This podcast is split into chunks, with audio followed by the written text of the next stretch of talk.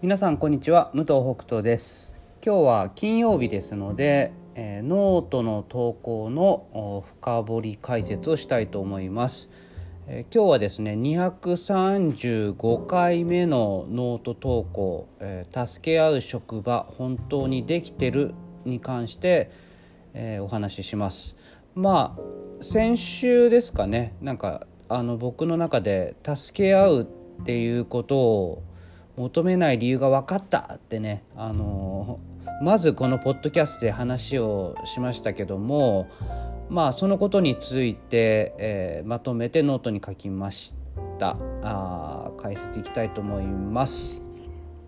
えー、それでは、えー、何回だ、えー、4月7日金曜日第305回工場長ラジオ始まります。この番組はパートさんが好きな日に連絡なしで働くエビ工場パプアニューギニア海産代表武藤北斗がお届けしております。はいということで、えー、助け合う職場に関してですけどもまあうちは助け合わないというかまあ助け合う必要がない職場にするというふうにいつも言ってますけどもこれはですねまあ本当に聞こえが悪いようで、えー、講演会とかでもまあ説明をしてもねそれでもなんかうんちょっとみたいな感じで言われることがあるんですけども、まあ、今回ねノートに書いたんですがそもそもこの助け合わないっていうことの一番最初は何だったかなって考えたらですねまあエビの殻をどう捨てるかっていうところをなんか具体的にみんなで決めたことがあってそれが一番最初だったんじゃないかなと思ってそれをなんか具体例として出したんですけどもあのまあエビの工場なので、えー、まあ、むきエビとかエビフライとか作る時に殻を剥きますと。でその剥いた殻をまあ、ボウルにこう入れていくんですけどもそれが溜まったら、まあ、工場のこう隅の方にあるゴミ袋の中に捨てに行くんですね。で、まあ、この捨てに行くのをどういうふうに捨てるかっていうところがまあ問題になったわけです。でなんかパッと思うのはなんかいじめみたいな感じで「まお前捨ててこいよ」みたいななんかそんな感じが問題になるのかなって、えー、僕はなんかそんな感じで思ってたんですけど実際は真逆でえー、なんかすごく気を使う人が他の人の分まで捨てに行っちゃうっていうことが問題になってたんですね。で本当にそんなことするのかなと思ってたんですけど、まあ、面談でねそういう話を受けたので、まあ、見てたらね本当にやってる人がいるわけですよ。で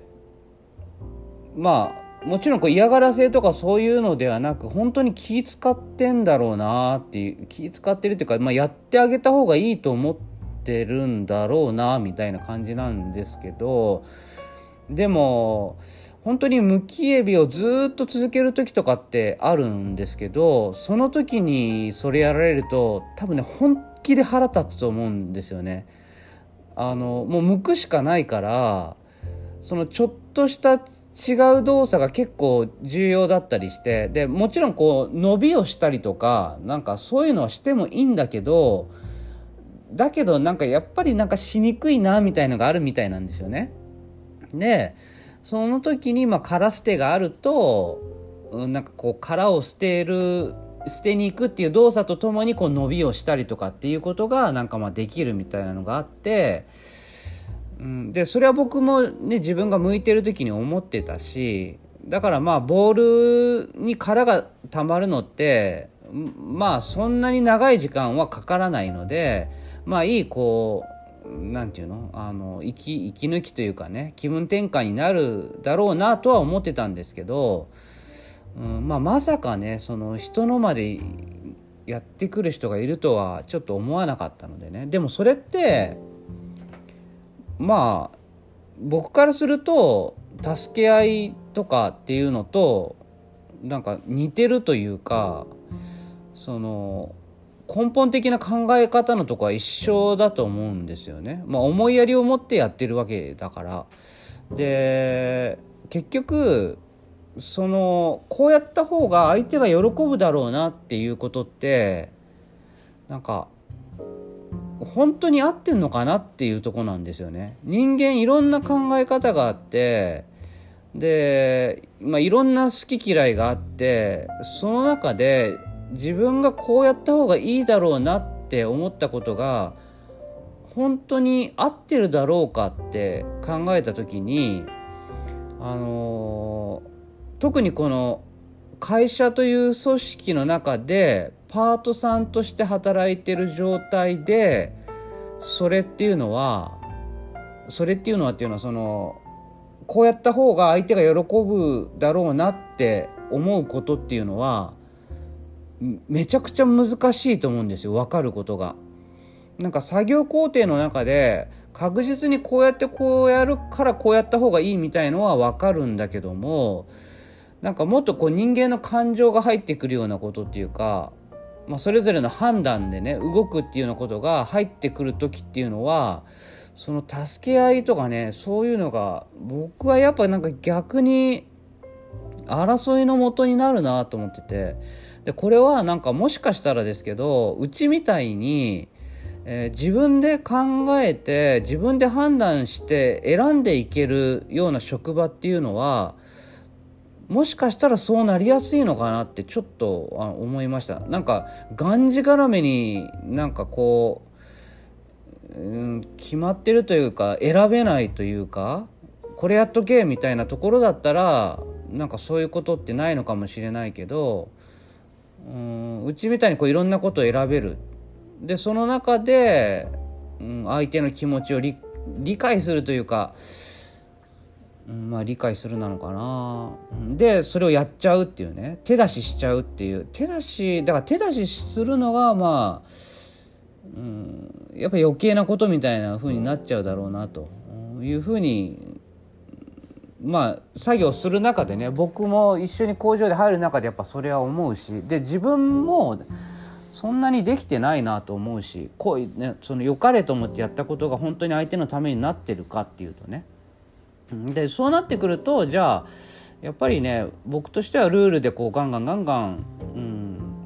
あのー、決めていった方がねこうでこうでこうでって。でもこれはさっき言ったその他の会社みたいな工場みたいながんじがらめにしてるのとは違って自分たちでこうやってこうやってっていうふうに決めていくっていうことなので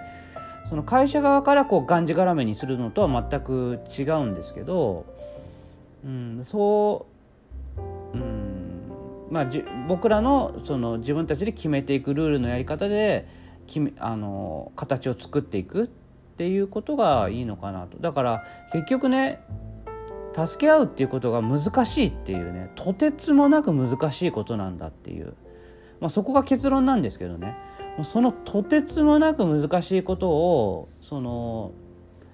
まあ、もちろんこう試行錯誤してやっていくことって大切なんだけどただその組織の中でこう争いが起きそうだなとかそのこのまんまだとなんか仲悪くなっちゃうなみたいな感じをの気配があったらそれはねその試行錯誤も僕は一回ストップしなきゃいけないと思ってるんですよ。もう何よりも争わないっていうことが大切なのでその試行錯誤をすることで争うぐらいだったらその試行錯誤も僕は止めるぐらい争わないっていうことが絶対的に大事だって思ってます。なのでえー、その助け合わないっていうことに関してももう助け合うやり方っていうのかなでもね僕ねそのその助け合うのが大事だって言ってる会社とかがその本当にその助け合えるような組織づくりをしてるかなっていうところがすごく気になってるんですよ。その要するにめちゃめちゃ軽く言ってる気がするんですよね。助けよう助けようみたいな。助け合ってやっていこうぜわーいみたいな。ちょっと今悪意のある言い方だったかもしれないですけど。でもその感じだとね本当に逆にそのすれ違いが起こりまくって本当に嫌な思いする人苦しい思いする人が絶対出てくるんじゃないかなと思うんですよね。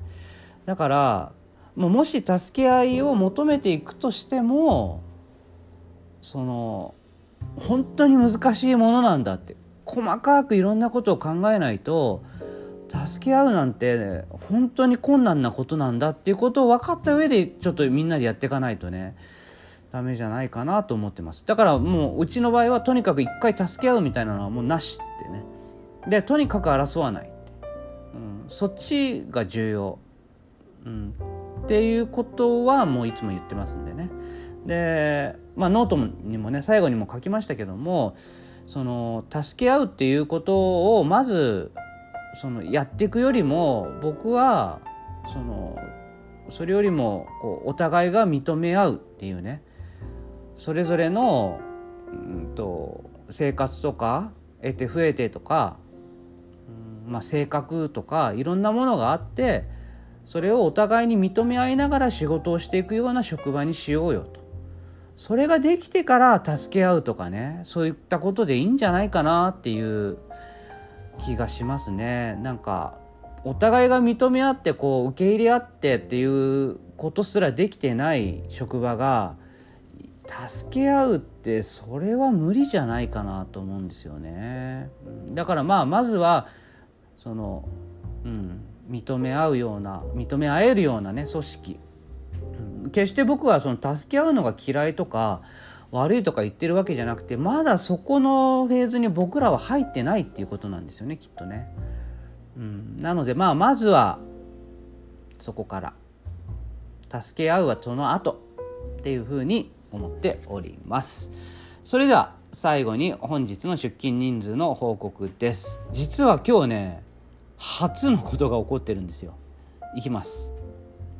パート3社会保険加入5名中5名。未加入18名中0名。合計23名中5名。工場勤務の社員3名は全員出勤です。いや社会保険入ってない人がゼロっていうのは初めてじゃないかなと思います。何ですかね？今日4月7日金曜日。えー、なんか入学式が今日から始まる感じですかね、えー、なので、えー、最後のこの春休みになるのか？春休みを、え、お母さんお父さんが満喫したと。で 来週の、まあ、学校が始まって本当に始まったら、えー、出勤するぞということかもしれないですし今日は結構雨がね降ってたので雨かもしれないし、うん、まあどっちにしても休みたいと思う時にねしっかり休んでいただいて、えー、よしやるぞと出勤するぞという時にね頑張って働いてもらえればもうそれで十分ではないかと思います。ではまた来週バイバイ。